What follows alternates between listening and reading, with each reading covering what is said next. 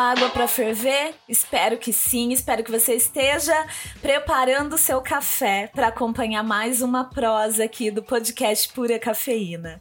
Eu sou a Gi Coutinho e antes de começar esse episódio, eu quero te lembrar que você pode acessar aí no seu computador ou no seu celular apoia.se barra pura cafeína com dois Fs para apoiar esse podcast, esse conteúdo, essa sua produtora de conteúdo preferida do café que você tanto ama. Espero, né, gente? Espero que você esteja aí lavando uma louça ou no trânsito ou preparando um café, me ouvindo e que você acesse esse site para apoiar esse podcast, tá? Espero também que você esteja curtindo essa temporada, né? Vale lembrar, se você está chegando agora por aqui, que essa é a primeira temporada que a gente está aqui também para você ver eu Gi Coutinho e os meus convidados. Então, agora você pode assistir ao podcast pelo Spotify. É só clicar e você dá play e depois você clica em cima de onde está tocando que você consegue abrir a janelinha do vídeo. E também no YouTube Pura Cafeína. Entra no YouTube, coloca Pura Cafeína com dois Fs e você vai me encontrar tá bom? E aí vai lá, comenta, se inscreva no canal e é isso, você sabe qual que é o rolê, né? E o rolê, gente, é com muito café. E hoje eu entrevisto um dos meus fornecedores atualmente de café, porque o jogo virou, entendeu? De vendedora de café. Porque quando eu entrevistei essa pessoa e o assunto era outro, é só você voltar alguns episódios, temporadas, que tem aí um episódio sobre bebidas vegetais e café. O Michael, do Diário de um Coffee Lover, o Diário de um Coffee Lover já existia nessa época, mas o papo lá era sobre leite vegetal e eu vendia café também. Agora não, agora eu faço parte ali do maior grupo de compra coletiva de café e utensílios para café do Brasil. E ele é quem pilota esse rolê, né, Michael? Bem-vindo, querido! E aí, obrigado, obrigado pelo convite. Nossa, que honra, que honra estar aqui novamente contigo. Poxa, muito feliz. E aí, pessoal, tudo bem com vocês? Não posso deixar, né, de de falar a frase icônica. É a frase icônica, a gente ele entra no grupo de compra coletiva e ele já manda. E aí, pessoal, tudo bem com vocês? Nesse tom aí de locutor de rádio. Eu tô aqui preparando um café, inclusive, que eu comprei no grupo. Não foi a última compra coletiva, mas foi a penúltima, que a gente tá gravando agora em fevereiro né, de 2023, caso você entre muito depois, que é Sabino, né, da torrefação lá do Hugo e do Tiago Sabino, que esse café é o da Carolina Tala, de Bocaína, de São Paulo. Gente, café de São Paulo, super frutado, porque ele é fermentado. Eu tô aqui, ó, porque eu tô... Eu pesei a água antes, porque eu não tô nem usando balança. Eu tenho aqui com a minha calitinha, ó preparando o meu café. Aí gente. sim, essa calitinha é top. O cheiro tá demais. É um café fermentado. É, a variedade é Obatã, a fazenda chama Córrego Fundo, e ele lembra, né, notas sensoriais, doce de banana, cupuaçu, vinho branco, nibs de cacau. Eu senti muito no aroma nibs de cacau e o cupuaçu. O resto, acho que depois nos sabores, quem sabe, Depende de tanta coisa, né? Depende da água, depende da receita, mas enfim, já dá para sentir bastante essa coisa de fruta como cupuaçu, muito exótica. Né? Eles mandam muito bem nessa questão da torra, né? Você consegue nos cafés dele pegar, né? Essa questão sensorial, né? Sim. né? Eu gosto muito, muito mesmo. Sim, demais. Sabino, torrefação, um abraço para os meninos, nossos amigos queridos. Bom, Enquanto meu café passa aqui, gente, já terminei de colocar água. É, o Michael também tá terminando de preparar o café é, dele. estamos aqui também. Mostra ó, aí que café que é. Esse daqui é o café da compra deste mês, dos meninos uhum. lá da Roche, de BH. Esse daqui é o café do Fabiano. Ó, então esse Legal. daqui, ele é do Fabiano Diniz, o produtor, lá da Fazenda Alto da Serra, Munhuaçu, Minas Gerais. Tá demais esse café. Não, esse café tá muito bom. E esse café eu provei no curso da Verônica, e eu tinha ele em casa. Falei, Verônica vou... Belchior. Exatamente, falei, vou guardar esse café para mim, porque tá muito, muito bom esse café. Agora que você mostrou e eu vi a embalagem, eu lembrei, porque antes da compra coletiva desse café, é, de novo, né, para quem tá só ouvindo, a gente tá descrevendo as coisas, mas É, aperta aí para assistir a gente também e ver, né? Mas esse café, eu terminei ele essa semana, porque antes da compra coletiva eu tinha recebido de presente do Paulo uma caixa também cheia dessas delícias da Roche. Vale aí atrás, gente, desse dessa torrefação que fica em BH e assim, só cafezão, né, Michael? Eles são bons, eles são bons. São porque bons. não vale apenas ser só cafezão, tem que saber torrar o cafezão, Tem que né? saber torrar o cafezão, senão já era, amigo. Exatamente. Tem que saber preparar também. É. Aqui, ó, prontinho o meu café, hein, gente? Hum, vou me servir meu aqui. Também. Ai, que delícia. Ai, que loucura. Estão ouvindo barulhinho? Se eu estiver só ouvindo, vai ficar com água na boca. Bom, antes da gente falar sobre café, Dr. Michael, eu quero que você conta pra gente quem é Michael profissionalmente. Você vive do café, você tem outra profissão também. Me conta, quem é você hoje? então, eu ainda não vivo do café, gostaria muito. É, eu trabalho com uma empresa de material elétrico, há 20 anos já que eu trabalho com eles. E foi essa empresa que me trouxe aqui para São Paulo, né? Ela é do interior do Rio e ela fabrica alguns materiais elétricos voltados para a área de tecnologia. E eu cheguei em São Paulo para introduzir esses produtos lá do interior aqui na, no centro de São Paulo, na cidade e em alguns lugares do estado também. Então, assim, nada a ver com café por enquanto. Você é do Rio? Eu sou do interior do Rio. Na verdade, assim, é uma confusão, porque eu sou mineiro, eu sou nascido em Juiz de Fora. Juiz de Fora é muito pertinho de Petrópolis, que era a cidade onde eu morava antes de vir para São Paulo. Então, uhum. eu sou, na verdade, de Petrópolis, Rio de Janeiro. Minha esposa também é de lá. E a gente veio para cá muito novinho. A gente casou com. Faço 21 anos de casado esse ano, inclusive. Olha! A gente, a gente casou com 20 anos e veio para São Paulo. Então, hoje é a minha cidade do coração. Que demais, demais. Então, o ganha-pão mesmo hoje é, são duas rendas ou é mais desse trabalho que não é com café, que é com material elétrico? Não, conta, a renda mesmo assim, o ganha-pão vem do material elétrico, né? Uhum. Mesmo quando a gente abriu a cafeteria, é, a gente nunca deixou de trabalhar com isso, né? A ah, gente legal. trabalhava paralelo, é, não, não houve uma pausa. A gente tá. fazia o trabalho na cafeteria e continuava com os nossos clientes. É, a empresa é sua. Dessa de material elétrico, não. Eu tá. sou só um. Na verdade, eu sou um representante deles. A minha esposa hum. é funcionária e eu hum. sou representante. Os dois Legal. trabalham assim com a mesma coisa, pegando nichos diferentes. Então eu atinjo tá. um, um público e ela outro dentro dessa Entendi. área de material elétrico. E para quem tá ouvindo e falando, pô, mas como que o cara trabalha com café? Gente, na real, o material elétrico tem tudo a ver com café e com esse monte de equipamento que você que tá assistindo o podcast tá vendo aí na varanda. Tem gente que tem varanda gourmet, a dele é uma varanda cafeinada, né? Porque assim, é uma sala, é um espaço, um laboratório de café, né, Michael? E tem tudo a ver, né? A parte elétrica tem tudo a ver. Tem, tem. Inclusive foi através do trabalho que eu vim cair dentro do, do café especial. Foi é mesmo? Conta... conta essa história, quero saber. então, eu estava atendendo um cliente junto com um gerente meu lá do Rio, isso bem no início em São Paulo, já deve ter é, perto de 17, 16 anos. E a gente estava atendendo esse cliente e no final do atendimento o cliente ofereceu um café expresso. E eu recusei porque até então eu não bebia café. Ai, caramba! E foi horrível. E assim, o cliente levou na boa, foi tudo tranquilo, mas o meu gerente não levou na boa. E ele ai, saiu ai, daquela reunião, a primeira coisa que ele falou, falou: Meu, não se recusa café de cliente. Mas eu falei: Eu não bebo café. Ele falou: Cara, você deve ter algum problema se você não bebe café. Então, assim, o problema é seu. Vá atrás de beber café, porque você não pode falar não pro seu cliente ali, né?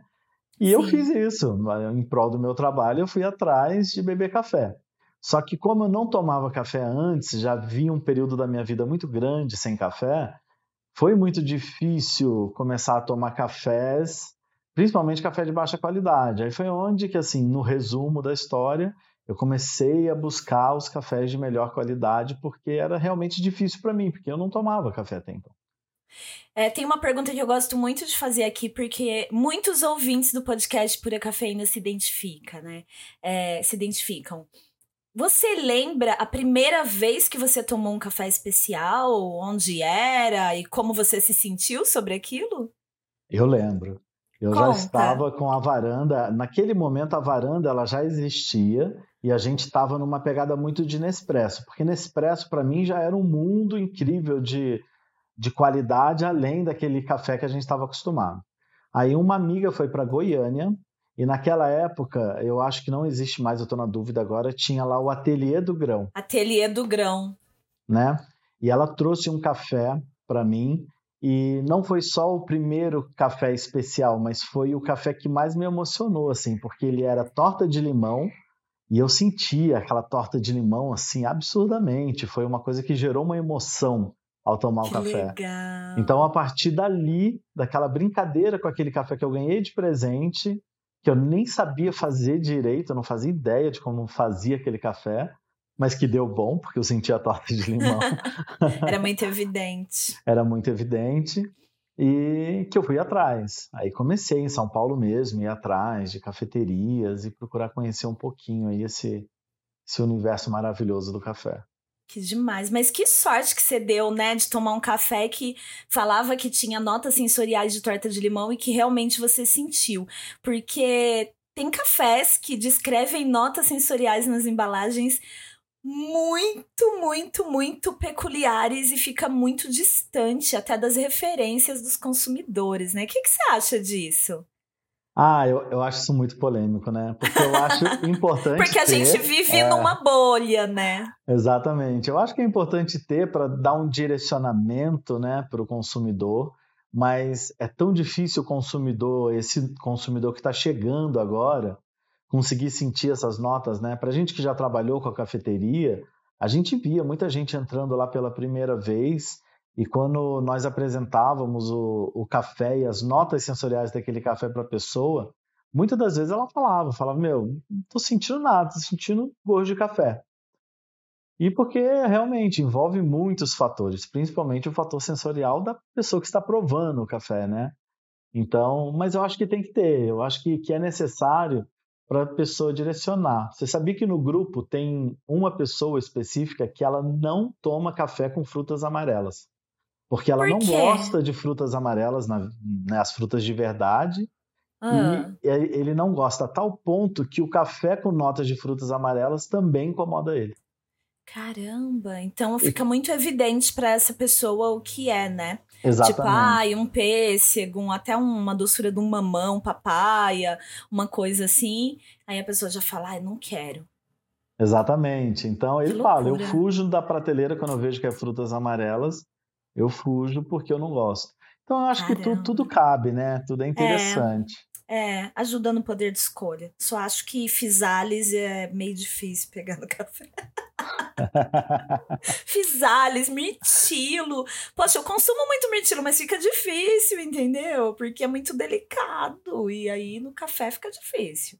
Não, assim, o Brasil ele é um país continental, ele é um país Nossa, muito grande. Nossa, a gente tem muita coisa. Sim, aí você pega, por exemplo, alguns cafés do, do Recife, quando vem para cá, com umas notas sensoriais que eu falo, meu, eu tenho que ir para o Google pesquisar o que, que é aquilo, porque eu nunca nem sequer ouvi falar. É, é então, isso. É interessante, e... a gente aprende muito Exatamente, também. Exatamente, né? a gente aprende. É. É Esse café que eu preparei agora, quando eu moí, já veio assim, para mim é cupuaçu. Eu amo cupuaçu, aquele cheiro doce e azedinho, para mim no nariz ficou cupuaçu sabe? Na boca eu também sinto. Mas a maioria das pessoas não conhecem, mesmo sendo algo muito brasileiro e que eu indico, todo mundo está aí ouvindo, vai atrás do cupuaçu, pode ser uma geleia, um doce, um recheio de um bombom de cupuaçu. Ai, chocolatinho, bombonzinho de cupuaçu. Ah, maravilhoso. E é demais, mas tem essa coisa das referências, né?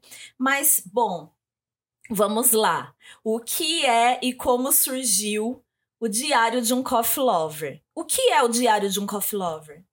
Então, hoje o Diário de um Coffee Lover é uma comunidade de loucos e apaixonados por café, né?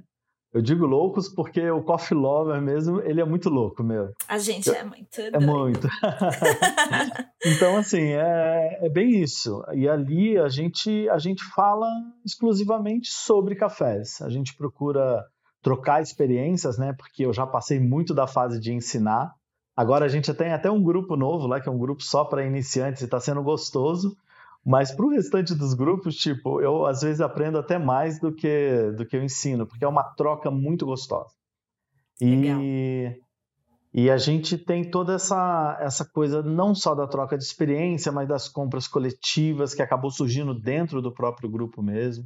Então o Diário de Coffee Lover é isso, é, é uma comunidade aí de apaixonados por café e que só pensa nisso, pelo menos no grupo. e é uma comunidade que tem um comércio ali de venda de café que eu tô viciada, né? Porque aí eu acabei entrando nessa alguns meses antes de te entrevistar para ver como que funciona. É um caminho sem volta, né? Não dá mais para sair. E é meio uma seita também, porque eu já coloquei várias pessoas lá. e aí eu queria que você contasse um pouco é, quantas pessoas tem, quantos grupos dentro do WhatsApp, né? Porque não é permitido um número de gente dentro é, de cada grupo, acho que são 200 e poucas pessoas. Então, quantas pessoas hoje tem ativas ali? Todo mundo que tá são pessoas ativas? Como que é? Então, você tinha perguntado como é que tinha começado, né? A gente começou pelo, verdade, verdade. pelo Instagram, na verdade foi Facebook e Instagram. E quando a gente começou o Diário de um Coffee Lover, esse nome, inclusive, era porque... Faz tempo, né? Faz tempo, faz tempo. A gente começou aí já tem alguns aninhos. Eu comecei tem, tem aproximadamente aí oito anos. Só que ele era fechado. Ele não foi um grupo que eu, uma página que eu abri para pessoas. Ele era para mim. Ele uhum. era exatamente o meu diário. Tá. Eu comecei a provar cafés especiais. Eu queria anotar receitas. Eu queria tirar fotos. E eu achei mais fácil criar um Instagram para isso e as pessoas começaram a falar: Meu, abre, abre que a gente quer também ver. Só que eu sempre fui muito tímido e essa relação online para mim era uma coisa muito complicada.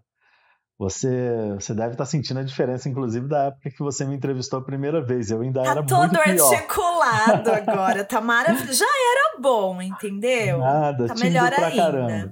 Então a Ótimo. gente abriu e começou ali no Instagram, porque a ideia era, a princípio, é, realmente só, só registrar o que estava consumindo, e depois acabou que começou as pessoas se aproximarem. Por quê? Nessa época não tinha muita coisa na internet, em português principalmente, falando sobre café. Então tudo que a gente via, a gente colava, a gente ia junto, porque era realmente difícil, né? E para mim era muita novidade. Então, num determinado momento, é, eu fui participar de um evento ao qual estava sendo o tema do evento era como que a gente pode melhorar o café no Brasil, como pode fazer crescer. E, e houve um, um, momento lá em que a pessoa pegou e, e falou sobre um determinado curso e um dos coffee lovers levantou naquele momento e falou para ela, falou, poxa, eu queria muito fazer esse curso. E assim, eu nem discuto a questão do preço, mas eu sou barista, eu não tenho como pagar à vista. Vocês podiam pelo menos facilitar. Se vocês estão falando de crescer, vocês podiam facilitar o acesso à informação para gente que não tem condição de, de, estar arcando com um curso que o que ele queria na época custava quase 4 mil reais. E essa pessoa virou assim no meio do evento e falou assim: então, nós não somos casa de caridade, nós somos uma empresa. Uau! Nossa, e eu, né? eu saí daquilo ali, eu falei, caramba, meu, mas por que não? Por quê? Por que, que tudo em volta do café tem que ser muito caro? Você compra uma jarra no Sans Club, você paga 50 reais na jarra. Essa mesma jarra, se tiver o selinho de alguma coisa do café, ela é 350 reais. Tudo no café é muito caro. Cursos muito são caro. muito caros. Tudo o acesso é muito difícil. Então eu saí dali, eu falei, meu, eu preciso juntar essa galera para que a gente comece a falar e de repente um ajuda o outro a crescer, porque não, não dá toda hora. Inclusive, fazendo um adendo a isso, aquele curso que você promoveu anos atrás, que a gente até jogou no grupo também, que foi junto com a, com a Fabiana. Cara, uhum, foi um dos construindo sabores. Cursos. Exatamente, preço muito legal, acessível, baita informação gostosa. Você sai do curso assim, poxa, feliz pra caramba. Era sabe? muito prático, né? E era cento, cento e poucos reais, né? Por pessoa, Sim, cada era, módulo. Era e muito, vinha muito gente legal.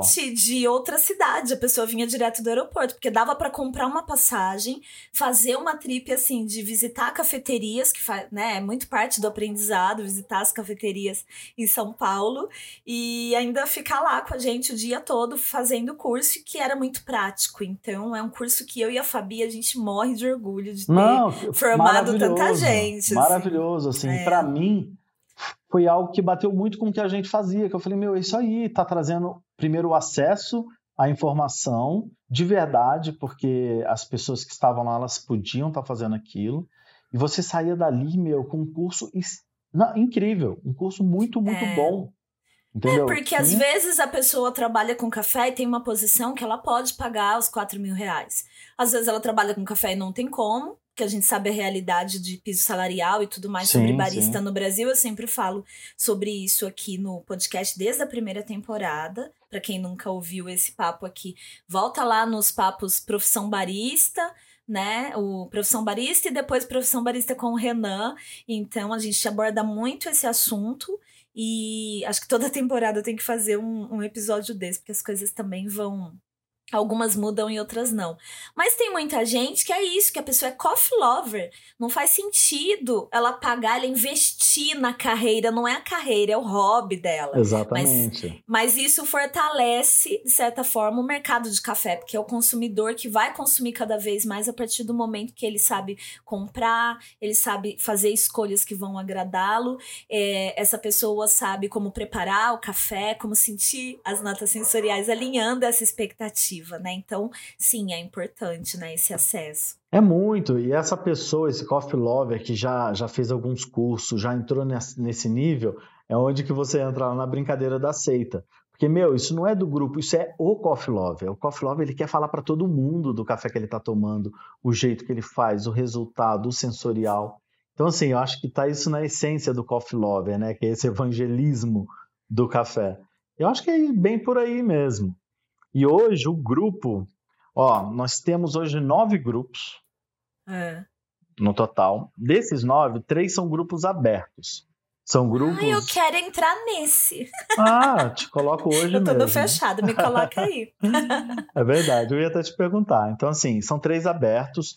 Um dos abertos é um grupo que eu comecei agora esse mês para iniciantes novamente. Esse que eu quero. é verdade, porque eu aprendo muito com o consumidor que está começando a tomar café. É a minha paixão é essa, né? É porque muito eu legal. quero saber o que essa pessoa quer saber para eu produzir meu conteúdo, para eu gravar um podcast sobre aquele assunto. Eu quero ser a base. Não, é, é muito gostoso. E os outros dois também são grupos muito bons mas já está numa pegada um pouco mais avançada. Aí eu olhava para essas pessoas que chegavam agora, e falava, meu, tá totalmente perdido ali. Uhum. E, e, fica com vergonha de perguntar. Muito legal. A gente, a gente, tem muita coisa que a gente fala aqui para a pessoa que chegou agora é muito louco, tipo proporção, faz um para 14, um para 15, mas, meu, o que, que é isso? E a pessoa que tem que é vergonha é de, de perguntar, né? Sim. Porque ela vê a gente tratando isso de forma tão simples.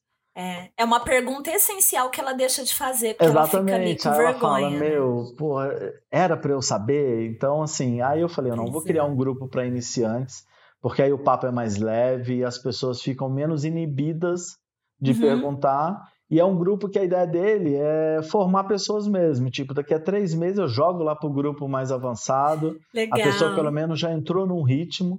Porque a ideia do grupo é essa, assim, a essência do grupo é esse trocar de experiência, essas Sim. ideias, tudo, porque é muito gostoso, é gostoso demais. E aí são nove grupos, no total dá quantas pessoas mais ou menos? Ó, nos grupos abertos nós temos nos três 514 pessoas, é, porque tem o, o grupo novo com pouca gente ainda, e nos fechados nós temos 1.230 pessoas. Então, ao todo, são 1.740 pessoas hoje nos tá grupos quase do na, Quase duas mil pessoas, então. Tá quase chegando em duas mil pessoas. Demais, cara. Parabéns. E como que funciona? A pessoa tá ouvindo a gente agora e falando, como assim? Compra coletiva de café, compra coletiva de, é, de utensílio para café, equipamento. Conta como funciona. Então, a compra coletiva ela nasceu quando era apenas um grupo. Isso foi uma brincadeira do grupo. Como a gente faz muitas dinâmicas no grupo, eu acho que é o que impulsiona. Houve um momento em que a gente estava provando é, cafés e trocando receitas, só que a gente chegou à conclusão: meu, o café que eu estou usando é muito diferente do seu. Então, que tal a gente se juntar, comprar o mesmo café para que a gente possa fazer um teste geralzão aí com a galera e utilizando o mesmo café. Então, a primeira compra coletiva, a gente não tinha noção nem de potencial nem de nada. Nós pagamos preço normal. A ideia de comprar era fazer uma dinâmica com o pessoal.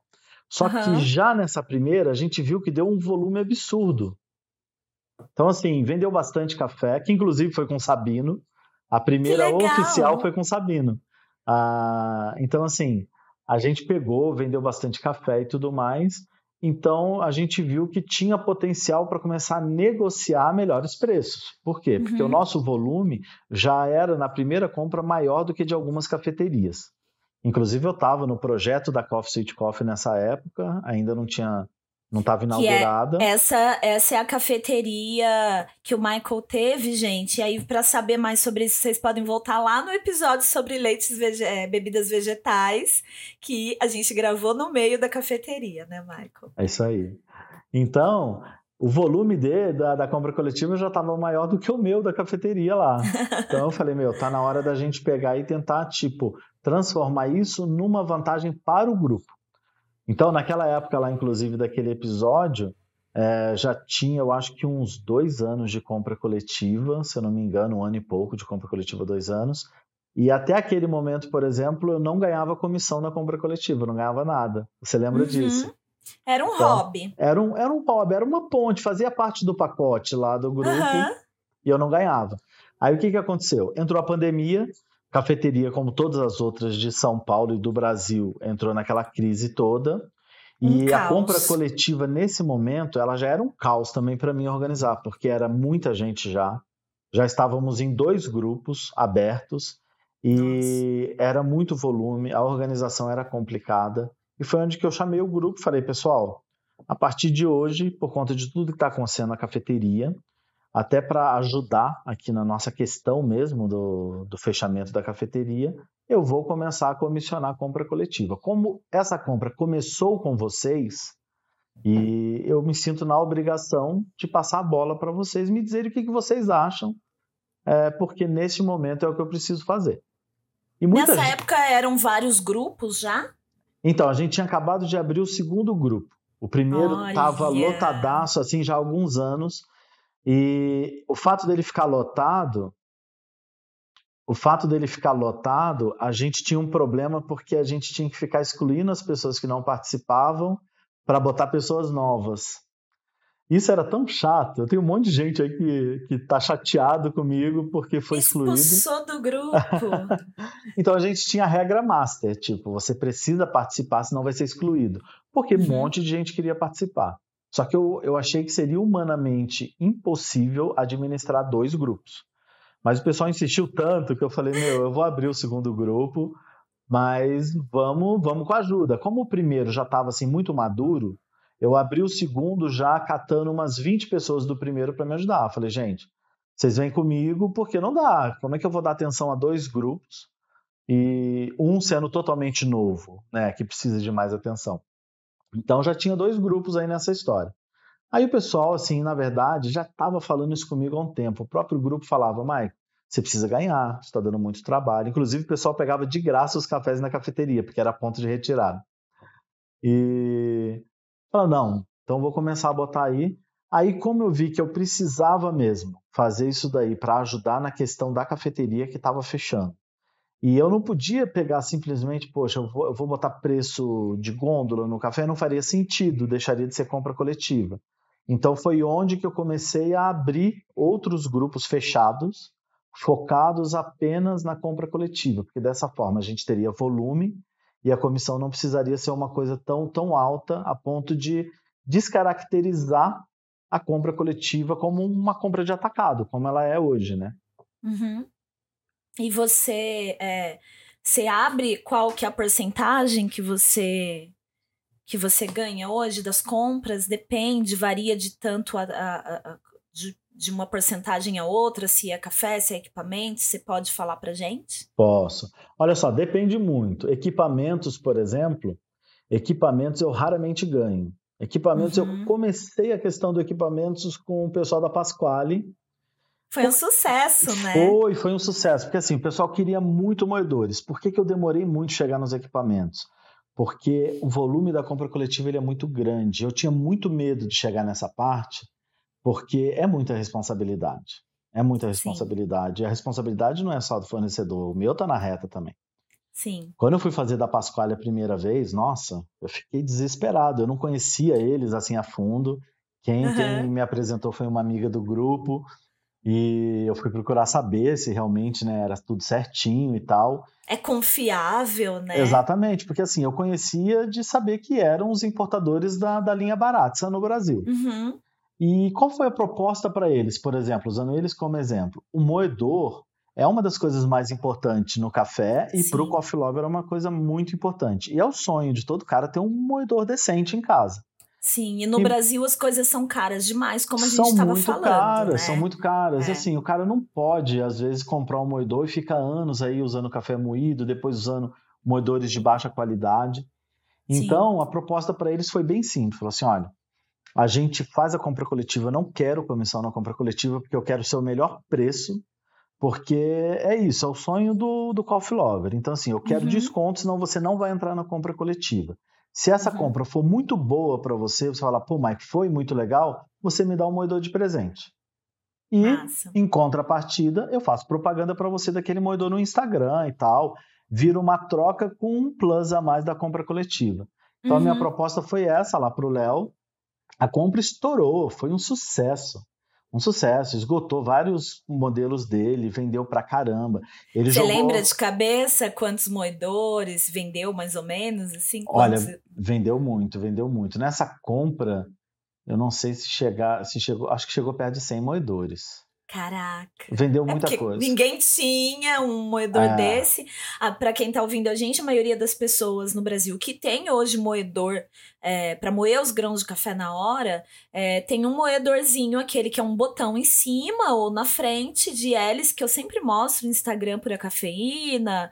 É, já falei aqui ne, nesses episódios do podcast que custa, né? Eu lembro quando isso custava 70, 80 reais. Hoje um moedor desse custa 200, 300, 400. É, alguns têm uma dinâmica um pouco melhor, uma lâmina é, é, de mos, né, de, de é, rebarba, né, que a gente fala, fico tentando achar palavras mais simples para explicar também para quem ainda não está nesse mundo dos moedores de, café, de grão de café, mas é um moedor que a moagem Pode ser que fique um pouco melhor, depende de um monte de coisa, gente. E que esse moedor já vai estar tá aí 600, 700 reais. Então, hoje em dia, também diminuiu um pouco a diferença entre um moedor bem mais ou menos para um moedor muito bom de entrada que seria possível comprar na compra coletiva quando tem né, essa oportunidade ali de R$ 1.400, um moedor de quase R$ mil e comprar um preço assim, por exemplo, um Encore da Baratza, esse tipo de moedor, né, né, Michael? Sem entrar muito nas, nas marcas e modelos, mas... Sim, sim. É... é nessa época, por exemplo, o, o, primeiro, assim, o de entrada, ele custava em torno de 1.900, a gente uhum. conseguiu trazer ele a 1.300 para compra coletiva. é um desconto incrível, incrível, né? Fabuloso. E a alegria de ver exatamente o, o processo da coisa funcionando, tipo, uhum. dando acesso às pessoas. Porque além disso, eu negociei com ele. Falei, cara, eu preciso de prazo. Porque mesmo 1.300, tem gente que não pode. Então, assim, claro. preciso de prazo. E na época ele ainda parcelou para a galera e tal. Foi muito legal, foi muito legal mesmo. Então, a parceria com eles, por exemplo, eu ainda não fui comissionado, não entrei nisso, porque uhum. a ideia era justamente, ó, vai vendo aí o que você quer fazer, me dá equipamentos. Eu, pre eu prefiro dessa forma para a gente uhum. trazer esse acesso. Então, com eles tá. não, não tem isso. E já faz. E com. Ah, desculpa. Ah. E com o café era o que você ia perguntar? É, e com café. Então, com o café, a gente tem várias maneiras também, porque eu olho primeiro o portfólio da pessoa. Então, quando o café eles conseguem, porque o foco é trazer um café bom, barato para o grupo, sem atrapalhar o fornecedor. Eu não chego assim, eu não vou arrancar a alma do fornecedor numa negociação, apesar de trabalhar com isso há 20 anos e, e já sou craque nisso, porque é o que os clientes fazem comigo, eles tiram minha alma na hora de, de negociar, mas a gente entende todo o processo difícil que é o café, não só para o consumidor, mas todo o elo, todo, toda a corrente, né, a cadeia do café, ela tem sua dificuldade. A gente a gente frisa muito o produtor e tal, mas a gente é todo mundo. O café especial no Brasil é difícil. Então, é difícil. a minha proposta para o fornecedor é sempre essa. Olha, eu preciso do seu preço de atacado, o preço que você faria para uma cafeteria. É isso que eu preciso. Então eu recebo o primeiro portfólio dele, que seria o portfólio que ele usa para vender para a cafeteria. Ou seja, eu não estou pedindo nada demais, apesar do nosso volume ser bem maior do que de uma cafeteria. Sim. Então ali eu imagino, eu creio que ali ele está tendo lucro normal dele, já que ele já trabalha com esse portfólio.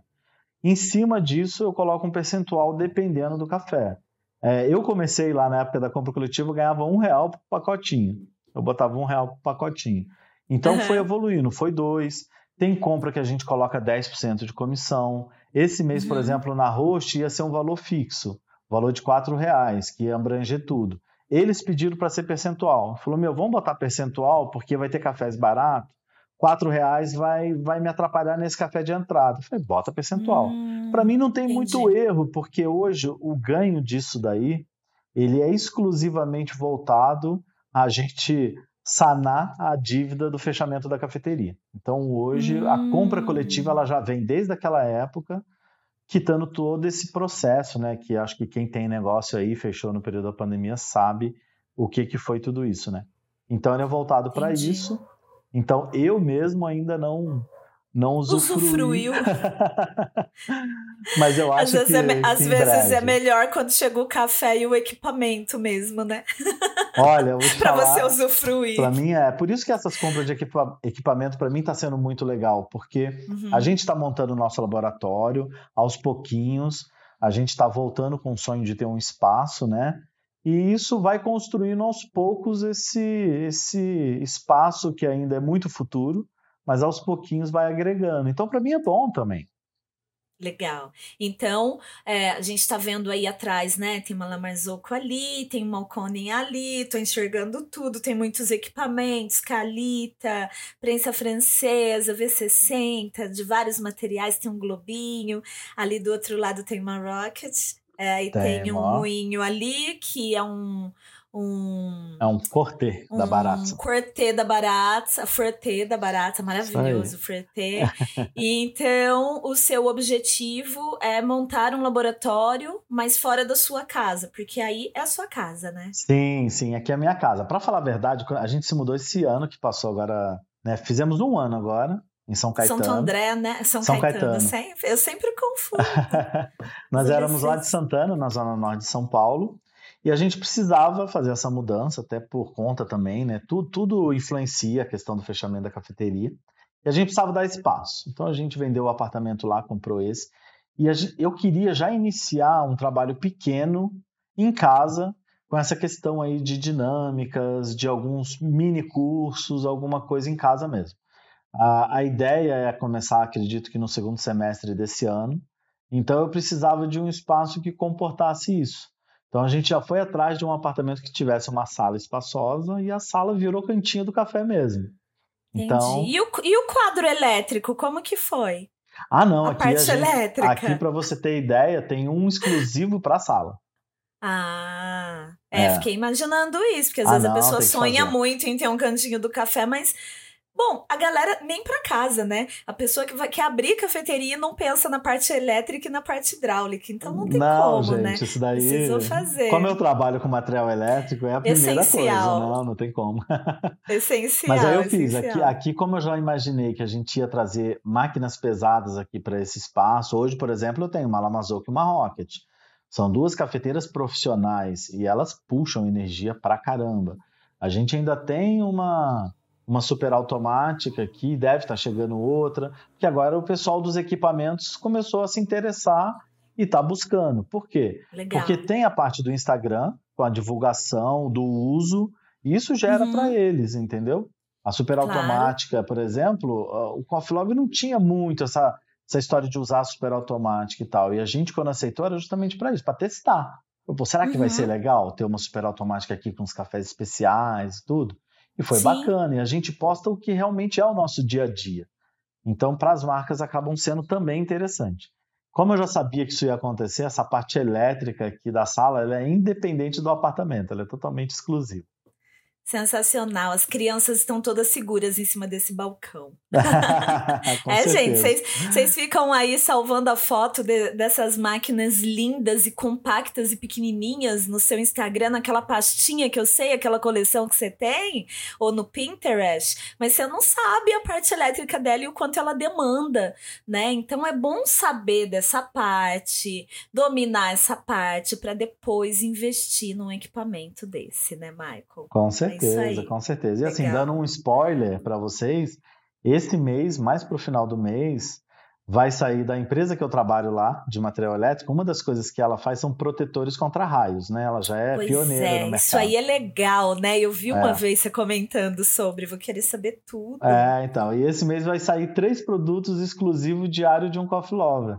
Eu fiquei Gente, feliz demais. Foi meio que uma homenagem que a empresa fez porque é. a gente já estava tentando trazer isso para a compra coletiva, mas com a marca deles e tal. E eles pegaram e desenvolveram três com a marca assim, voltado realmente para o café. Eu fiquei super feliz. Chegou agora para mim, inclusive, as embalagens para serem aprovadas. Então a gente que vai legal. ter um protetor para máquinas mais profissionais, igual uma Lamazoco, é, uma Rocket. A gente vai ter uhum. protetores mais simples para máquinas tipo cafeteira superautomática, Nespresso e tudo e um voltado para frigobar e tudo que são proteções específicas, máquina de gelo. E vai ser legal, Nossa. porque vai completar o cantinho do café. E a gente esquece, né? Às vezes investe 15, 20 pau numa máquina e esquece que se cair um raio, ela vai queimar. Nossa, e danou-se, né? Bom, é, a gente entrou um pouco nesse assunto sobre pagamento de fornecedores, né? E é, eu gosto muito de tratar o tema sustentabilidade dentro do café. É, queria abordar agora, dentro do, do, das compras coletivas, algo que hoje eu entendo muito bem, eu faço parte, e também porque a gente tem uma amizade, então a gente troca muita ideia, né? É, mas eu já fui vendedora do café, de café, e para mim era assim: ah, compra coletiva. Meu, os caras quebram a banca, entendeu? Porque você vai lá na cafeteria, a cafeteria vende lá o café a 60 reais o pacotinho, e você entra lá no, no grupo de compra coletiva e você compra por 40 o pacotinho que é 60. Como que eu vou vender café? E não sei o que, né? E aí a gente fica ali esbravejando, né? Sem saber muito bem. Então, eu queria que você me contasse um pouco, porque hoje eu vejo é, o, o cenário de venda de café pela internet. Antes da pandemia, durante a pandemia e pós-pandemia, na minha opinião e na minha vivência, né, que era uma vendedora muito pequena de café e eu não era torrefação e nem produtora, eu vejo que assim são três períodos totalmente diferentes de consumo e também para os comerciantes, para quem vende café, né? Eu vejo muito. Eu pergunto, mas eu já vou dando também minha opinião, porque aqui é um bate-papo, né, amigo? é, é an antes da pandemia tinha algo ali que ninguém sabia muito bem para onde ia, né? Então você tinha lojas online, muitas torrefações só compravam café verde e vendia para as lojas online e para cafeterias tinha já algumas cafeterias que torravam café e também, além de ser torrefação, era cafeteria, vendia o café na xícara e vendia o pacotinho de café para os clientes. É, e poucos produtores, um pouco menos, menos produtores, uh, torravam seu próprio café, além de fornecer o café verde, também vendia para o consumidor final. Durante a pandemia, teve um pico de cafeterias tentando entregar café eu bati assim recordes de venda porque as pessoas estavam em casa e queria comprar muito café e um indicando para o outro, né? Eu acho que o, o, os grupos começaram a aumentar com certeza, né? Durante sim, a pandemia sim. foi o que salvou, né? Porque a gente sabe como que foi o fechamento e tal da como está sendo ainda da sua cafeteria.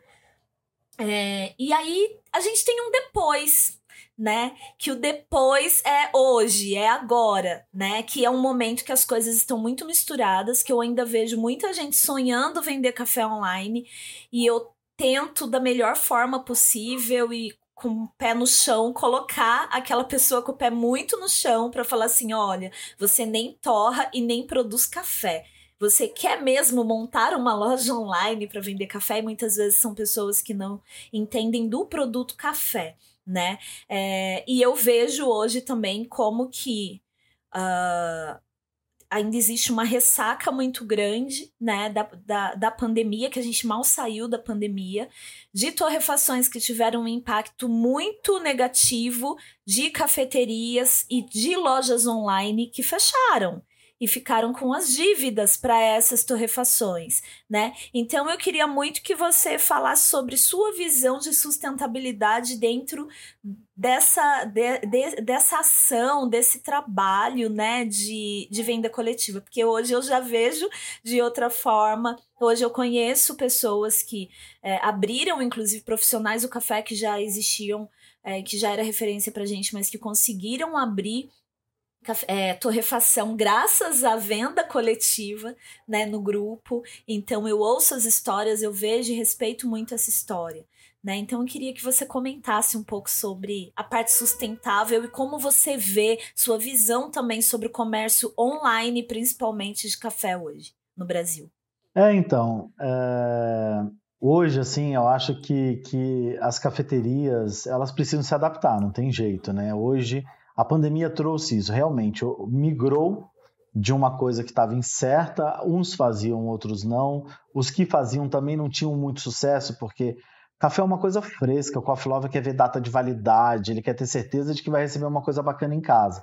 Então, naquela época, realmente, nem eu comprava café online, era muito difícil, porque você tinha isso. Era diferente comprar, por exemplo, com você, que a gente já sabia, era uma coisa mais pessoal que o online, porque a gente já sabia. Mas era menor, né? É, então, mas a gente sabia dessa qualidade, dessa preocupação com a data e tudo mais.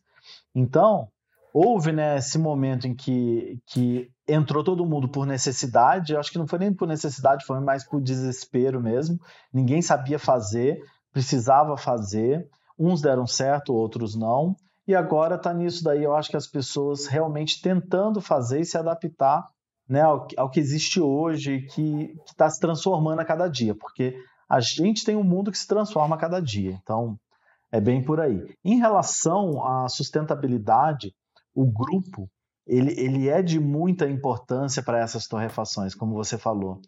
Isso, isso gera um impacto incrível, principalmente na pandemia. As cafeterias estavam tentando sobreviver, mas as torrefações também estavam e muitas delas fecharam porque o acesso ao cliente era, era menor do que o da cafeteria. A cafeteria tinha clientes. A torrefação, quais eram os clientes da torrefação? As cafeterias que estavam fechando. Então, e lojas online e também, lojas né? online. que também fecharam. Exatamente. Então, foi, foi assim, para a gente, muito legal receber feedbacks de pessoas que, que falaram, por exemplo, nossa, a gente já estava três meses sem pagar o torrador, e provavelmente a gente ia fechar e a compra coletiva salvou nosso negócio. Meu, eu, falo, eu falo assim até arrepiando, porque porque assim a gente nem, nem fazia ideia desse impacto. A gente não imaginou, realmente não imaginou. Então isso para a gente foi muito bacana, foi muito importante. Tem outra também. A gente traz para o pessoal muita gente que não é conhecida. A gente entrou esse ano arregaçando aí com o Sabino, com o host, que já são pessoas que são conhecidas e tudo mais. Sabino, inclusive, foi um encaixe. Eles pediram para ajudar o Hugo lá na questão de campeonato e tal, entraram em contato final de dezembro. Falei, beleza, tamo junto. Abrimos para eles. Então foi um encaixe aí que entrou, porque eu sabia que não tinha como dar ruim com eles, já são pessoas que a gente conhece. A gente, a gente teve isso acontecendo. E, e, o legal de trazer pessoas que as pessoas na cidade, os coffee lovers, não conheceriam se não fosse pela compra coletiva. Não ia ser fácil. Como era nacional, a gente tem, por exemplo, Fazenda Recanto. Fazenda Recanto, que, que não era conhecida pela maioria do grupo. São cafés a Recanto já participou, então? Já, já participou. Não, não a Recanto dos Tucanos. Não, não, Fazenda Recanto da Paulinha, da Paulinha, exatamente. Então, ela não era conhecida. Quando eu trouxe ela a primeira vez, praticamente ninguém sabia quem era Recanto. E são cafés tão excelentes, são Incríveis. cafés tão bons, o preço é tão gostoso, é tão legal. E, poxa, trouxe assim uma visibilidade para ela também bem bacana. Hoje é, o grupo inteiro conhece. E eu não acho que afeta muito as cafeterias, porque ela é pontual, ela só acontece uma vez por mês. É, quem consegue participar consegue, quem não consegue só fica para o mês seguinte. A gente, é. nós não somos uma loja que funciona o mês inteiro. A gente funciona uhum. efetivamente do dia 1 ao dia 5. Porque depois fecha, aí é só entrega e acabou. Deixa só... eu já ficar de olho que dia é hoje. ah, preciso ficar de olho e colocar aqui no calendário. É, hoje mesmo apareceu um, falou: Meu, eu perdi a compra, tem como entrar? Eu falei: Não tem. Tem, na próxima. só na próxima. Então, essas pessoas, tipo, elas têm. Ó, o grupo hoje são aproximadamente duas mil pessoas. Essa compra desse mês foi muito grande, deu 300 pessoas, 350. Olha só, ainda uhum. temos 1.600 pessoas do grupo que vão comprar cafés ao longo do mês. Isso levando em conta Verdade. que o cara que comprou na compra coletiva não vai consumir nenhum outro café, que é muito difícil para o coffee lover, né? A gente sabe que o Sim. cara não se contenta em consumir e o café. Que é uma variar ali todo exatamente, dia, né? Exatamente, Então, Legal. assim, eu, eu nunca enxerguei a compra coletiva como algo que possa atrapalhar uma cafeteria, uma loja online. Pelo contrário, ela traz essa visibilidade para pessoas que não, não teriam essa força, porque, gente, é difícil. Eu acho que hoje o mais difícil é você se posicionar no mercado, levar a sua marca para ser conhecida. E isso hoje, graças ao grupo, a gente tem esse poder de tipo, apresentar para duas mil pessoas potenciais. Isso é muito gostoso, isso é muito bacana. Legal. Legal, gostei muito de te ouvir sobre isso. E, e, me senti muito confortável aqui com os ouvintes do podcast, e apoiadores, e marcas, e com você, de falar sinceramente qual que era a minha visão e qual que é a minha visão hoje como uma pessoa que participa e acompanha mais de perto assim o trabalho, né? Porque vira algo que você é uma marca que você passa a admirar. Na verdade, é isso, né? E a gente ainda quer perguntar, já vai pensando aí que eu vou perguntar quais as marcas que você ainda sonha levar aí para o grupo. Mas antes disso, eu vou explicar no meu olhar de quem participa, né, como uma consumidora de cafés do grupo, eu vou explicar para os ouvintes como que funciona a partir do meu olhar. Mas antes, gente, eu quero mandar um salve para os apoiadores desse podcast, né? E se você quiser estar no meio desse salve, é só acessar apoia.se barra pura cafeína com dois Fs e fazer a sua colaboração. Essa colaboração ajuda a manter o podcast, meu trabalho de pesquisa, das pautas e gravação, a internet e o pagamento para Voz Ativa Produções, que grava online, né? A gente tem sempre uma pessoa aqui acompanhando. A gente grava online, mas eles fazem toda a produção. O pessoal da Voz Ativa que entrou em contato para fazer os testes com você antes, né, Michael? Exatamente. E, é, e tem a edição, a distribuição do podcast para as plataformas. Então, por favor, entre aí, apoia.se barra pura cafeína com dois Fs para fazer a sua colaboração. Essa colaboração, ela pode ser pontual, você pode colaborar a partir de 10 reais uma vez só, ou você pode, pagando no boleto, né? Ou você pode pagar no boleto ou no cartão todo mês para continuar, para a gente não ter intervalos tão grandes entre uma temporada ou outra. Este é o sétimo episódio, então eu quero mandar um abraço enorme, um beijo cafeinado para Flavinha do Delírio Coffee Shop, para o Nicolas Vargas, para Ana Paula Rosas, para o Renato Maruno, para o Gabriel Macruz para Bruna Mancini, Anderson Salvati, Giovana Serrano, Caio Lopes, Maurício Pagani, Liana Matos, para o Pablo Garcia, que é meu, meu marido e apoia o podcast, para o Renan, para o Bruno e para Cris, o Aloísio Neto, lá do Caparaó, é, para o Solano Ibanhez, para o Ronaro, querido Ronário Soares. Então, gente, muito obrigada pelo apoio de vocês sempre. Também vale lembrar que os apoiadores participam de um grupo no WhatsApp. Então, esse episódio aqui eu já mandei uma fotinha aqui da tela, já contei para eles ali no grupo. E quem tá lá pode participar das pautas, sugerir perguntas, sugerir convidados. Então, seja você também um apoiador. Isso aí. Depois ah, eu vou ah, querer que fazer legal. uma propaganda lá no grupo, né, Michael? Eu ia falar isso agora, meu. Vamos soltar uma propaganda pra gente levantar apoiadores no grupo também. Vai ser. Demorou. Vai ser bacana Vai demais. Vai ser incrível. Bom, agora eu quero contar para vocês como que funciona, né? Mostrei no começo esse café que eu preparei aqui, que é do do, da Sabino Torrefação, cafezão, gente. Eu não sou do a fã de fermentados, mas o café quando é fermentado direitinho e muito bem torrado, porque tem que saber torrar café fermentado, não é qualquer pessoa que sabe, né? E Hugo e Thiago sabem muito bem fazer isso.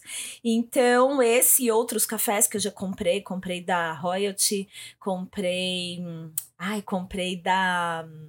Tequila Café, Samuel querido, nas cafezão. Até dei de presente de Natal a garrafinha lá do Nanolote de presente para o Pablo. E muitos cafés incríveis. Então, como que funciona? Tem um link aí no Instagram que você encontra na descrição desse episódio. Se você estiver assistindo, a gente vai deixar aqui agora ó, o link do Instagram né, do Diário de um Coffee Lover. E lá tem sempre um link para você entrar no grupo. É isso, né, Michael? É Exatamente. assim que entra. Entra é direto assim lá entra. pela bio do Instagram. Isso. Aí é um grupo geral e quando tem um grupo fechado, mas tem aí dois que são abertos e tem dos iniciantes, né? O que eu tô é fechado. E aí você, é, o Michael avisa, olha, tipo, o gato subiu no telhado. O que, que isso quer dizer? quer dizer que vai ter compra coletiva de tal lugar e ele manda lá o catálogo. E as marcas capricham, viu? Elas mandam lá um catálogo lindo falando sobre os cafés, sobre o sensorial desses cafés. E aí você já fica ali, né, na expectativa de abrir o dia que começa mesmo a venda. Então ali já tem os preços, normalmente sensorial de cada café. Às vezes tem menos opções, às vezes tem mais opções. Às vezes os pacotinhos são em quantidade menor, às vezes maior. Tem de tudo, é um sucesso. E aí você compra se você quiser. É claro que para estar no grupo, o ideal é que de vez em quando você faça uma compra, né? Senão você vai acabar acho que sendo expulso, banido, não sei muito bem como funciona. Essa parte eu ainda então, não consigo controlar. é difícil, é difícil. E aí você é, preenche sempre ele, ó, abriu o formulário, aí abriu lá o formulário, ele cria um grupo só para aquela compra coletiva. Então você vai para esse outro grupo, que quando acaba a compra, esse grupo é, você sai de novo do grupo quando você recebe o café. Então você vai para esse grupo, você preenche o formulário pedindo os cafés e pedindo também como é, informando também como você vai querer receber esse café na sua casa. Então, por exemplo, eu sempre peço é, para fazer um envio individual para mim. Então, o café ele chega na minha casa por Sedex ou por motoboy, depende de onde é a torrefação. E aí isso vai acarretar em, em preços diferentes. Então, se você está é, no Ceará, se você está no Acre, se você está é, qualquer lugar do Brasil, gente, você pode é, entrar no grupo e fazer o seu pedido para ter café dessas torrefações vendidos na compra coletiva do Diário de um Coffee Lover. E aí você escolhe depois esse frete e o valor total é calculado pelo fornecedor e você faz o pagamento direto pro fornecedor. Não tem ninguém aí no meio, né? Essas percentagens, essas coisas do Michael, ele que trata isso com o fornecedor. Exatamente. Você não vai se envolver com isso. E aí é muito seguro, né? Então você faz o pagamento e você recebe na sua casa ou em alguns lugares você vai ver a informação. É, por exemplo, tem uma cafeteria na Vila Leopoldina, em São Paulo, que normalmente é Santa Pausa, né? Isso. Que normalmente, eu esqueci o nome da dona agora. Lá é a Carol, no... nossa Santa Paula. É a Carol. A Carol mora no mesmo condomínio que meu sensei do jiu-jitsu, inclusive. E aí eles são vizinhos e eu tô devendo muito uma visita. Um beijo, Carol, se você estiver me ouvindo. E aí, por exemplo, tem um envio que é para lá. Então você pode. Ah, você mora na Vila Leopoldina, aí você compra e vai lá na cafeteria retirar. Então tem tipos de envio diferentes também que você vai escolher. Você tem autonomia para escolher isso.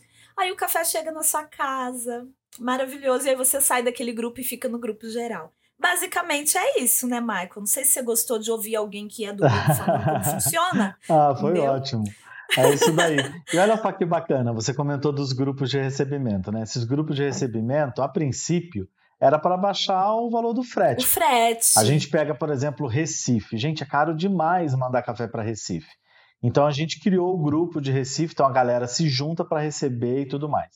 Porém, isso a pessoa acaba conhecendo a cafeteria, né? É isso que eu ia falar. E gera um consumo Isso é ali. é muito legal para cafeteria. É muito legal. Infelizmente, nem todos os pontos de recebimento são em cafeterias. Alguns são Hum. no prédio de um coffee lover, ele deixa na portaria para a galera recolher Que e tudo legal. mais. Mas bom se fosse tudo em cafeteria, porque para cafeteria, a semana que chega a compra coletiva, o ticket dela vai lá para cima, porque a galera toda Isso vai é muito retirar. legal. E o cara não consegue ir numa cafeteria sem tomar café, gente. Não dá. Então, Demais. eu, por exemplo, só de falar da nossa Santa Pausa, já fico lembrando dos brigadeiros de lá, lá. daquele risoto maravilhoso. Então, toda vez que eu vou lá, tem um consumo, porque isso faz parte, eu acho que, que é normal. E a galera Muito faz legal. muito isso. Então, isso, isso são coisas que vão acontecendo no meio do caminho e que é bacana demais também, né? Então, cafeterias que queiram participar como ponto de recebimento, pode fazer contato com a gente pela Hum. página também, porque são sempre bem-vindas. Muito legal isso. Adorei essa, esse chamado, inclusive. É, teve uma pergunta que você. Não, eu vou fazer essa pergunta já já. Mas eu quero saber, então, quem você ainda não trabalhou. Às vezes é uma marca que você nem tem uma relação ainda, mas que você já tomou café e você gosta, e que você gostaria de trazer. Pode citar algumas, se quiser. E que você gostaria de trazer para o grupo. De café, É, olha, esse ano que passou eu realizei algumas, né? Que assim, eu queria muito trazer, que tinha um pé atrás. A Silvia foi uma, Silvia Magalhães. Silvia Magalhães. Eu já vinha tentando há um tempo e foi bem difícil.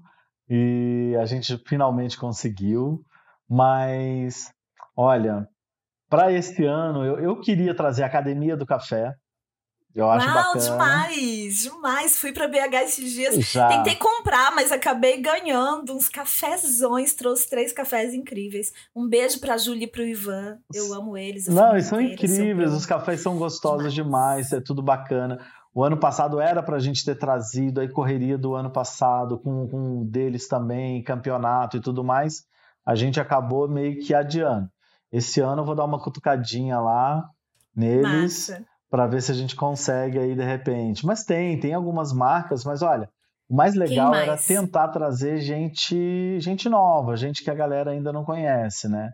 Então assim, a gente Quem tem. mais? Conta aí. Ó, novidade quer saber. fresquinha que a gente ainda nem sabe direito como vai ser, mas tem o café de É. preto lá do Rio. Aê, o Rafa, que já foi O entrevistado Rafa. aqui. Então, Muito o bom. Rafa, assim, e foi hoje que aconteceu, sabe, assim, acho que eu posso contar aqui. Eu fiz a postagem da compra coletiva, é, que vai acontecer mês que vem, em homenagem às mulheres. Todo mês de março a gente procura trazer esse tema das mulheres do Uhum. café e tudo mais. E eu fiz um vídeo aqui de um quadro que eu tenho das mulheres do café, que eu garimpei ele numa loja, né? É muito lindo esse quadro e tal. Aí o Rafa, ele me puxou a orelha lá no privado. Ele foi para mim e falou assim: Meu, você tem mulheres negras no seu quadro e tem mulheres negras produzindo os cafés desse mês? Eu falei, cara, eu não sei se tem.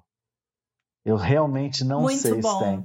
E aquilo assim, aquilo acabou com o meu dia, para ser bem sincero. Aquilo mexeu comigo de tal forma que, Que eu bom, precisava. que bom que mexeu com você. Mexeu. bom. Eu, eu mandei uma mensagem para ele, para você ter ideia, eu mandei uma mensagem para ele minutos antes de começar o podcast, porque eu não estaria em paz se eu não conseguisse falar com ele assim sobre o assunto. Eu falei, meu, que mancada. Porque a gente tenta às vezes fazer as coisas, a gente acha que tá dando um passo para frente, tá indo, mas falta tanto.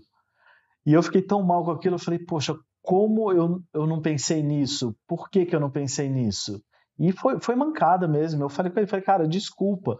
Aí ele mandou mensagem para mim agora há pouco, ele falou, cara, mas a intenção não foi te recriminar, foi trocar uma ideia. Eu falei, eu sei que não É foi. construir, Mas- é construir. mas, eu, tipo, Rafa, a gente tá funcionou. sempre a, a gente tá sempre atrás de construir Sim, um ambiente sim. mais sustentável e falar sobre diversidade, sobre raça e sobre uma luta antirracista que deve ser das pessoas brancas, é, das pessoas não pretas, né? Até porque tem tantas minorias, né? Também é, que são maiorias.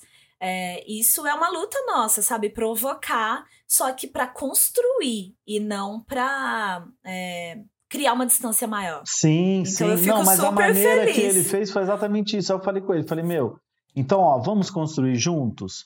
Que tal a gente fazer uma compra coletiva com vocês e já trazer nessa compra coletiva é, essa pegada do produtor negro, da produtora e tudo mais, do porquê que eles não estão na, nos outros portfólios, por que, que as torrefações não estão encontrando essas pessoas? Será que a gente uhum. já não pode também dar uma melhorada nisso? Será que isso não pode virar algo a mais? Por exemplo, é, as próximas compras coletivas, na hora de eu analisar um portfólio, será que eu já não poderia indicar algumas produtoras ou produtores é, para eles? Falar, olha, você tem tempo, porque tem tempo. O cara que entra hoje para compra coletiva, ele só vai Sim. participar lá para outubro, novembro. O próprio Rafa, a gente vai tentar trazer ele para novembro. Uhum. Então, o cara tem tempo para ir atrás desses produtores e provar café e, e, colocar eles no portfólio. Então eu falei, ó, então de repente vai ser mais uma coisa legal, um trabalho que começou 15 minutos antes aí da, da do nosso podcast iniciar e que foi assim um, leve puxão de orelha que eu acho que não foi intenção dele de me dar um puxão de orelha, mas, mas que doeu pra caramba. Eu falei, caramba, meu, tá errado. A gente tem que corrigir. Quando a gente vê uma coisa errada, a gente não tem que discutir, a gente tem que corrigir, a gente tem que fazer certo. E eu falei, é, pô. Tem que ter essa sensibilidade para é, falar sobre o assunto, para poder construir aos poucos, de maneira sólida, é, soluções. E eu até vou emendar, né, que tem tudo a ver com uma pergunta que eu quero fazer para você, porque foi a pergunta que você é, ouviu lá no começo, né, do, do Diário de um Coffee Lover, no começo da sua história toda com café. Como que a gente pode melhorar o café no Brasil? Café como um todo. Ah, eu acho que é descomplicando as coisas. A gente tende a complicar tudo. Todo mundo, quando fala de café especial, transforma aquilo em algo muito especial. Gente, especial é o grão. O grão ele tem qualidade, ele é especial. O processo todo ele pode ser um pouco mais simples, ele pode ser um pouco mais acessível. É, eu vejo que o café especial no Brasil ele ainda é um pouco desorganizado. A gente vê assim as pessoas batendo muito cabeça. Isso é geral, tanto empresas pequenas quanto empresas grandes. Elas batem muito cabeça. É, como eu já trabalhei com qualidade de ISO e tudo mais dentro das fábricas, às vezes eu olho e falo, meu, podia ser um pouco mais simples aqui, porque tudo que é simples gera mais. Tudo que é mais simples traz mais pessoas, comunica mais fácil. Eu conheço um monte de gente que fala. Essa semana mesmo teve um comentário de, de uma pessoa no, num post que eu comentei sobre café especial. Ela falou, mas não é para todo mundo. A gente sabe que ainda não é para todo mundo, porque é, infelizmente, o Brasil ele tem realidades que a gente às vezes prefere não enxergar. Essas realidades a uhum. gente deixa de lado, mas são bem fortes. A gente sabe que tem pessoas que não vão poder mesmo. Mas a gente tem que trazer a coisa mais acessível, a gente tem que simplificar, a gente tem que dar, sabe, oportunidade das pessoas conhecerem. Eu acho que é mais isso, sabe? E trabalhar junto. Uma coisa que eu percebi desde que eu entrei nesse mundo, principalmente quando eu fui para a cafeteria as pessoas não estão de mão dadas mesmo. Elas falam que estão, mas no fundo elas não estão. E na hora que isso acontecer, o café especial no Brasil vai explodir. Mas as pessoas, elas ficam muito, eu acho, preocupadas em fazer o negócio dar certo, porque é difícil fazer o negócio dar certo no Brasil. Que elas esquecem que para dar certo de verdade, o amiguinho do lado também tem que estar dando certo. Entendeu? É um uhum. conjunto, é um elo. Então, acho que é isso. Eu acho que é caminhar junto, é facilitar as coisas, é, sabe, trazer acesso, é trocar experiências. A gente, por exemplo, comigo, essa história dos equipamentos é uma troca. Para mim está sendo ótimo, tá, tá fazendo bem para mim, tá fazendo bem para as empresas que estão vendendo e o Coffee Lover tá feliz pra caramba. E é uma troca. É uma troca. Demais. Que no meu caso não é financeira, de equipamento ainda não. Entendeu? Uhum. Então, assim, acho que é Sim. trazer, trazer isso para uma conversa. Vamos Vamos ver o que a gente pode fazer, vamos agregar, sabe? Abrir um espaço para os pequenos. Todos os pequenos têm muito mais dificuldade de, de caminhar nesse mundo. É óbvio que os grandes, que têm mais dinheiro, vão poder fazer mais. Então, assim, só que quem faz o café crescer de verdade, o especial e tudo mais, são os pequenos. São os coffee lovers, são eles que, que evangelizam, entendeu? Então, acho que é isso. Eu acho que é trabalhar junto, eu acho que é, que é dar a mão de verdade, sem muita hipocrisia A gente tem muita gente falando na internet, mas na prática mesmo, isso não rola, isso não acontece, infelizmente. Infelizmente. Mas acho que falei demais. mas estamos juntos. Não, não falou não, eu gostei, tô envolvidona. Eu quero te lembrar o primeiro post no Instagram do Diário de um Coffee Lover. Foi dia 27 de agosto de 2016. Você lembra que café que é? Era um café do Isso é Café.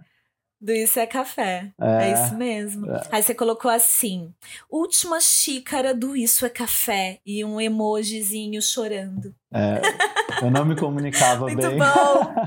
Não, muito bem, bom. Quem simples. que não quem não chora quando o café tá acabando? Aí depois tem um da Tailândia, num post aqui de 3 de outubro de 2016. Hoje chegou o café da Thailand. É o nome da. Não, era da Tailândia mesmo, né?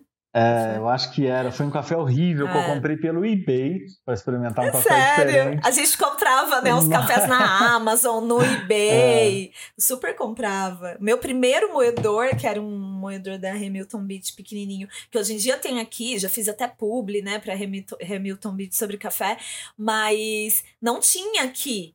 Era só da Cadence que tinha aqui. Aí esse da Hamilton Beach eu ganhei num dia dos namorados e o Pablo comprou na Amazon fora, porque aqui não tinha. Fez um esquema para chegar, porque aqui não tinha. É demais essas histórias. Aí você colocou aqui que você preparou esse café na, no VC, Rário V60, 13,5 gramas, moagem média para 200 ml de H2O como a torre era muito escura, decidi. não era bom café. Decidi engrossar na moagem, mas vou precisar da ajuda dos universitários para descrever, pois o grão parece ser de boa qualidade, porém acho que passou um pouco na torre, então gerou um pouco de amargor. Aí é, você fala, pouco, mas o suficiente para não deixar perfeito, bem diferente. Que linguagem assim nada não violenta, né? Porque você foi com muita é, cordialidade ali, você falou sobre um café que hoje, lembrando dele, você achou horrível. não, e assim, Adorei. E, e, hoje, hoje eu nem faço isso, porque mesmo não usando a linguagem violenta, as pessoas, infelizmente, elas não recebem bem as críticas construtivas. verdade, Ai, é gente, verdade. Mas esse café, eu lembro dele também. É, então, esses daí, para você ter ideia, eu tinha feito ainda uma limpa no Instagram, porque eu dei uma apagada em quase seis meses de Instagram, que era bem é pior. Mesmo? É. Ah, eu deixo tudo. O meu tá lá, tudo, tudo. Lembra que ele era fechado? Então, assim, tinha muita coisa que eu tinha escrito para mim mesmo. E eu uhum. cheguei em um ponto. Anotações. Que eu, é, ali, eu né? fiquei com medo, justamente de anotações como essa, de, de agredir as pessoas, porque as pessoas ficam realmente. E a, e a rede social, ela tem esse problema das coisas crescerem demais. E eu sempre... É igual um expresso, é uma lente de aumento sim. das qualidades e dos defeitos, sim, né? Sim, sim. E eu sempre tive muito medo disso, sabe? Eu sou um cara que eu fujo de polêmicas. Fujo demais. Ah. Então. Eu não fujo muito, não, né? Ah, eu, eu. fujo. não, eu. Eu não fujo muito, não, né? Mais ou menos, mais ou menos. Também não me envolvo muito com polêmica. O amigo, é o seguinte: com quem você gostaria de tomar um café hoje? Uma pessoa pode ser famosa, é, pode ser alguém que não está mais entre nós neste plano. Com quem você gostaria de tomar um café hoje por quê? Olha, de verdade, hoje eu tomaria um café com a minha mãe. Já estou morrendo de saudade dela. A gente passou os últimos meses aí uns perrengues bem bravos. E ela mora muito longe. Então, apesar de estar entre nós, às vezes a distância faz com que não estivesse. Por conta de pandemia, cheguei a ficar dois, quase dois anos sem ver minha mãe. Foi assim uma loucura. E esse final do ano eu fui para lá, mas infelizmente eu fui para lá para resolver perrengues de saúde. Então agora que tudo passou, e aliviou. Eu gostaria muito que ela tivesse aqui. Mas tirar a velha da casa dela, lá do interior do Rio, para vir para São Paulo, nossa. café tem que ser muito bom. que cidade que ela mora? Ela mora em Petrópolis. Ah, em, em Petrópolis em também, Petrópolis. sim, sim. E que café que você queria tomar com ela? Assim, como seria esse café? Preparado como? Olha, para minha mãe tinha que ser um cafezão de entrada, bem chocolatudo, Nada muito é. assim exótico, porque ela não gosta. E, e, envolve muito essa parte do, do, do sentimental, né? Porque quando eu comecei a rejeitar os cafés tradicionais, ela ficou muito brava comigo, tipo assim, como você não vai tomar meu café? Como que você traz Sim. o seu café aqui para casa? E por conta disso, olha só, houve um, um, uma coisa ruim mesmo. Então ela não quer saber de café especial.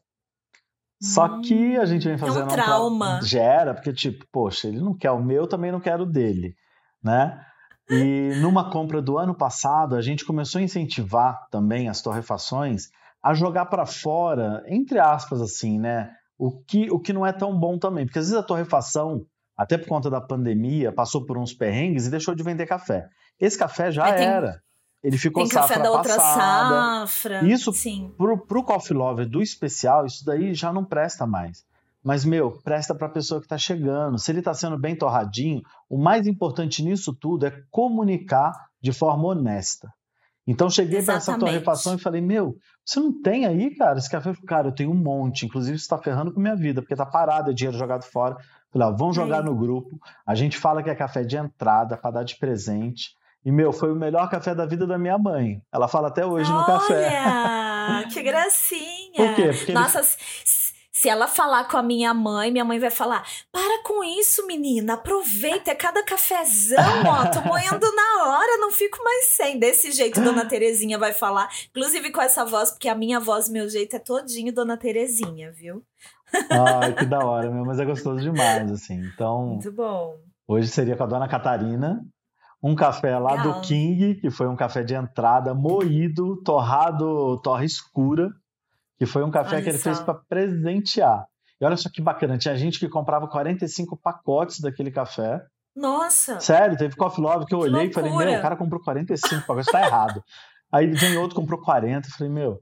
E foi um café meu que Deus. foi, assim, entre aspas, um sucesso para ele. Salvou, porque ele estava realmente com, com estoque empatado, empatado ali, lá né? e não ia ter o que fazer. E hoje eu tô falando isso com as torrefações. Falei, meu, se você quiser fazer isso, o importante é só a gente comunicar. Gente, ó, isso aqui não é café especial mais, é um café que já tem problemas, principalmente de, de safra, mas que para você dar de presente, ele vai ser feito com uma torra mais escura e tal, e vai ser ideal para trazer uma pessoa. E a gente já fez algumas vezes e eu achei bem legal. Legal, muito legal. E o hum, que mais que eu quero te perguntar? Não vou entrar em método preferido, essas coisas todas, porque a gente se conhece. Depende do café, depende de um Sim. monte de coisa, né? E eu acho que com certeza quem ouvir esse episódio vai querer entrar nos grupos, né? Vai querer fazer parte dessa comunidade.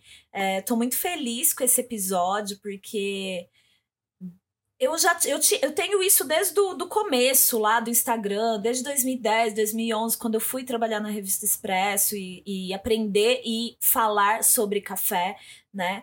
É, mas ser o elo, a minha maior emoção de trabalhar com café e comunicação é ser o elo entre quem me ouve, quem me lê, quem me acompanha nas redes e no podcast, ser o elo com pessoas que que que faz esse trabalho de formiguinha, sabe? Como você e como produtor, como quem torra, como quem dá cursos, como a Verônica Belchior, né, que a gente fez aí essa ponte agora e ela tá dando super feliz porque ela tá podendo falar sobre os cursos dela para a comunidade é, é, Diário de um Coffee Lover. Então, o tesão mesmo da minha vida hoje profissional é isso, é ser elo, é ser o, o o elo do que eu amo, né? Meio MC dali, Amar Elo, né? Amarelo, que é o nome do disco dele. Aliás, essa semana eu vou num showzão do Emicida, que para mim isso tem tudo a ver com o café, porque é algo que eu amo, que eu tenho prazer de trabalhar com isso e ser o elo entre é, projetos, ações, comunidades como o Diário de um Coffee Lover, com vocês que estão aí ouvindo e vendo a gente e que podem entrar ali no Instagram, clicar ali naquele link do WhatsApp e fazer parte disso e ver oportunidades é, muito diferentes uma das outras de acessar café que a gente merece tomar como o maior produtor de café do mundo. Então, eu estou muito feliz de receber aqui. Eu agradeço muito essa prosa toda que a gente teve. É, quero saber se você tem algumas considerações. Nossa, eu é, Se você quer demais. finalizar. Poxa, Bom demais, foi uma honra participar de novo aí. Nossa, muito feliz, sabe? É bacana demais poder ser elo também. Gente, isso é incrível, isso é o melhor, é o melhor do café. É. É, eu lembro que quando as pessoas falavam assim, meu, mas você não vai cobrar? Eu falei, cara, nem tudo nessa vida é dinheiro, a gente ganha tanto. A gente ganha conhecendo pessoas, a gente ganha sabe, fazendo igual essa ponte que você fez agora da Verônica, eu perguntei, né, para ela, ela falou que foi legal, que ela estava feliz. Meu, isso é muito bom, isso é muito gostoso, né? E cara, se a gente passar por essa vida sem fazer essas coisas, meu, acho que a gente passou em vão. Então, obrigado, obrigado pelo convite. As pessoas estão convidadas a participar aí do nosso Instagram e também dos grupos. O link está lá na bio vai ser muito bem-vindo. A gente tem realmente um cantinho para cada pessoa, tem somente para quem quer comprar, são grupos fechados, não vai ter aquela encheção de saco de WhatsApp e tal. A única coisa que a gente posta lá é uma vez por mês os links. Tem os abertos, esse tem muito encheção de saco. Ó, você pediu para participar, vou te colocar, depois me conta.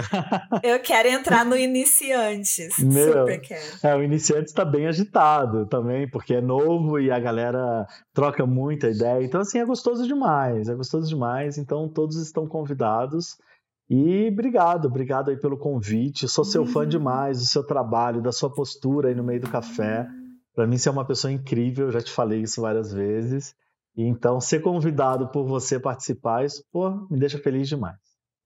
Obrigada, querido. E fico aguardando Obrigada você para vir tomar um cafezinho aqui também no nosso cantinho. Tá quero super convidado. Muito. Nossa, quero muito. Eu vou, eu vou. Tô quase com a roupa de ir. Perfeito. Gente, obrigada por ouvir a gente com coração aberto, com café quentinho na xícara ou geladinho, que também é bom. E até o próximo episódio. Podcast Pura Cafeína. Mais um episódio fica por aqui. Não esquece de comentar. Não esqueça de compartilhar com a família, com os amigos. Como eu gosto de dizer sempre aqui, aqueles grupos do WhatsApp que só tem polêmica da sua família e tal. Cara, manda ali o podcast sobre café. Vai apaziguar tudo, porque café une todo mundo. Eu sou a Gi Coutinho da Pura Cafeína. Esse é meu convidado, Michael, do Diário de um Coffee Lover. A gente fica por aqui. Até o próximo episódio. Tchau, tchau. Tchau, tchau, Michael. Tchau, tchau. Obrigado. Beijos. Beijo. Obrigada.